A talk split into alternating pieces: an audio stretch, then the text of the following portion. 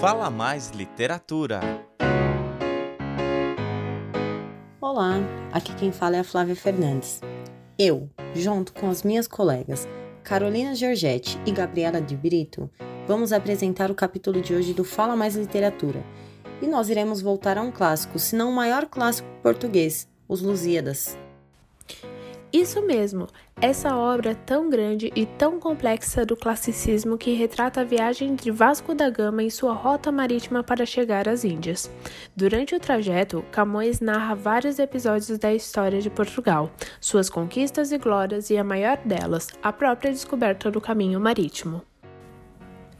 Dentro dessas narrativas, nós encontramos o tema de hoje, que é Inês de Castro, Antes de entrarmos definitivamente na obra, nós precisamos entender quem foi essa mulher.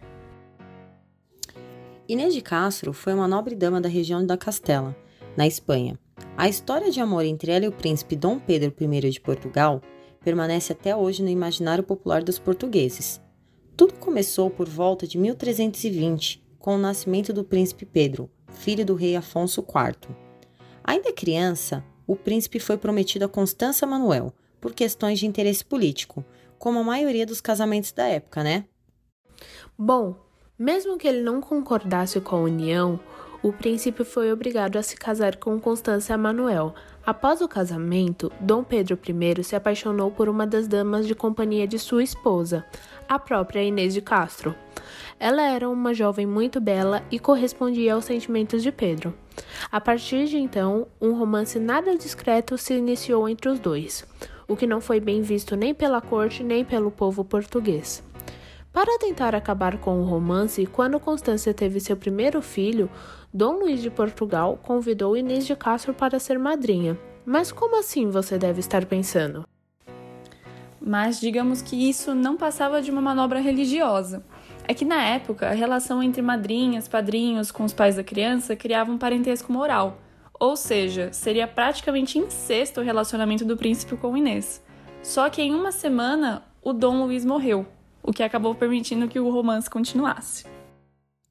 O romance adúltero ficava cada vez mais intenso e indiscreto, levando Dom Afonso IV a tomar a decisão de exilar Inês em Albuquerque.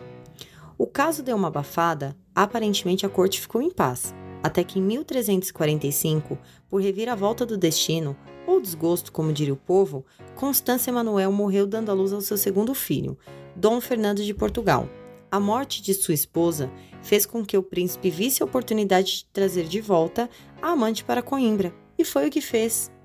Durante o tempo que estiveram juntos, Inês teve quatro filhos de Pedro I, aumentando ainda mais a insatisfação popular e dos nobres.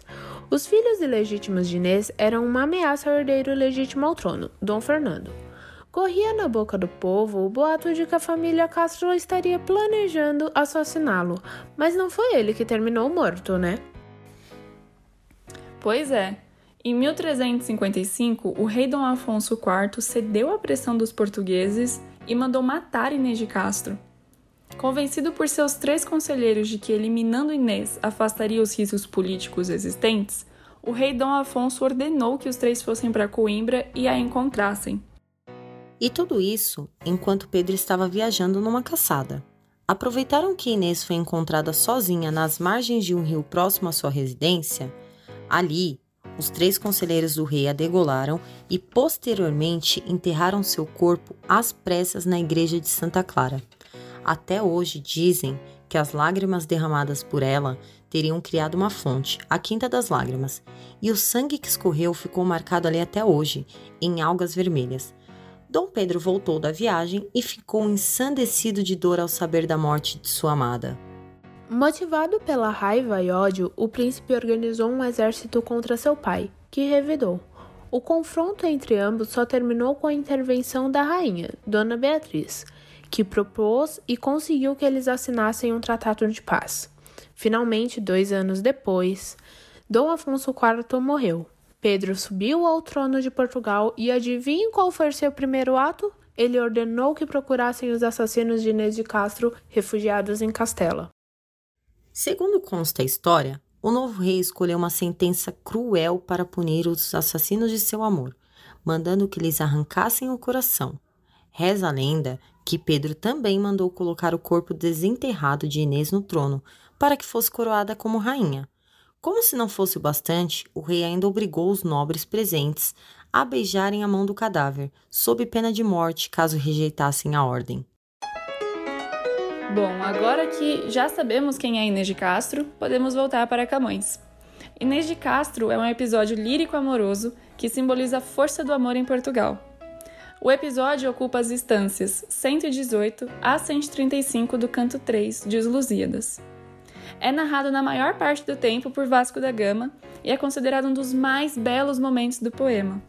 Ele é tanto histórico quanto lírico. Por trás da voz do narrador e da própria Inês, a gente consegue perceber que tem uma expressão pessoal do poeta. Camões, através da fala de Vasco da Gama, destaca do episódio sua carga romântica e dramática, deixando em segundo plano as questões políticas que o marcam. Separamos um trecho do episódio para vermos o quão trágica e bela é a história narrada. Destacamos de Os Lusíadas, canto 3, as estrofes 120 a 123. Estavas linda, Inês posta em sossego, de teus anos colhendo doce fruto, naquele engano da alma, ledo e cego, que a fortuna não deixa durar muito nos saudosos campos do Mondego, de teus fermosos olhos num canchuito, aos montes ensinando e às ervinhas, o nome que no peito escritos tinha. Do teu príncipe ali te respondiam as lembranças que na alma lhe moravam, que sempre ante dos seus olhos te traziam, quando dos teus fernosos se apartavam de noite, em doces sonhos que mentiam, de dia, em pensamentos que voavam, e quanto, enfim, cuidava e quanto via, eram tudo memórias de alegria. De outras belas senhoras e princesas, os desejados tálamos enjeita, que tudo, enfim, tu, puro amor desprezas, quando um gesto suave te sujeita. Vendo estas namoradas estranhezas, o velho pai sesudo que respeita, o murmurar do povo e a fantasia do filho que casar-se não queria. Tirar Inês ao mundo determina, por lhe tirar o filho que tem preso. Crendo com o sangue só da morte ladina, matar do firme amor o fogo aceso. Que furor consentiu que a espada fina, que pôde sustentar o grande peso, do furor Mauro fosse levantada contra uma fraca dama delicada. Logo ao final destes trechos, para realçar a fragilidade de Inês diante das pessoas que enfrentaria, o poeta faz menção à Batalha do Salado, em que Dom Afonso IV derrota o inimigo da Península Ibérica. Nos versos Que furor consentiu que a espada fina, que pôde sustentar o grande peso, do furor Mauro fosse levantada contra uma fraca dama delicada, Camões enfatiza que o mesmo rei que toma uma atitude corajosa no combate ao Moro autoriza a morte de uma dama indefesa com a mesma espada. Outro ponto marcante do poeta são suas escolhas de palavras, como no trecho Tirar Inês ao mundo determina por lhe tirar o filho que tem preso, em que faz uso do eufemismo. Ele tenta com essas palavras, o tirar Inês ao mundo, suavizar o ato de assassiná-la. E essa segunda parte traz o significado de que, se ela estivesse morta, o amor deles também morreria. Apesar da paz aparente no começo do poema, o poeta usa algumas palavras que denotam que algo ruim está prestes a acontecer, preparando o leitor para o trágico desfecho. Percebe-se, por exemplo, quando Luís de Camões descreve o romance correspondido entre os dois, e logo depois escrever versos como naquele engano da alma, ledo e cego, que a fortuna não deixa durar muito. Mesmo tratando-se de uma passagem trágica, o poeta sempre evidencia o amor, deixando claro seu foco principal no poema e na história. O desfecho da história? Bom, naquela época tudo era muito religioso. Eles tinham a crença de que um dia, como citado na Bíblia, os mortos voltariam à vida. Então Dom Pedro, após a morte de Inês, como nunca deixou de amá-la, construiu o túmulo dela junto ao dele, lado a lado, localizados até hoje no mosteiro de Alcobaça, uma verdadeira obra de arte, para que quando o dia chegar e os mortos voltarem à vida, eles se reencontrarem e assim eles possam permanecer juntos até o fim. Bom, pessoal, é isto. Esperamos que vocês tenham gostado desse clássico no Fala Mais Literatura de hoje. Fiquem por dentro dos próximos episódios. Tchau!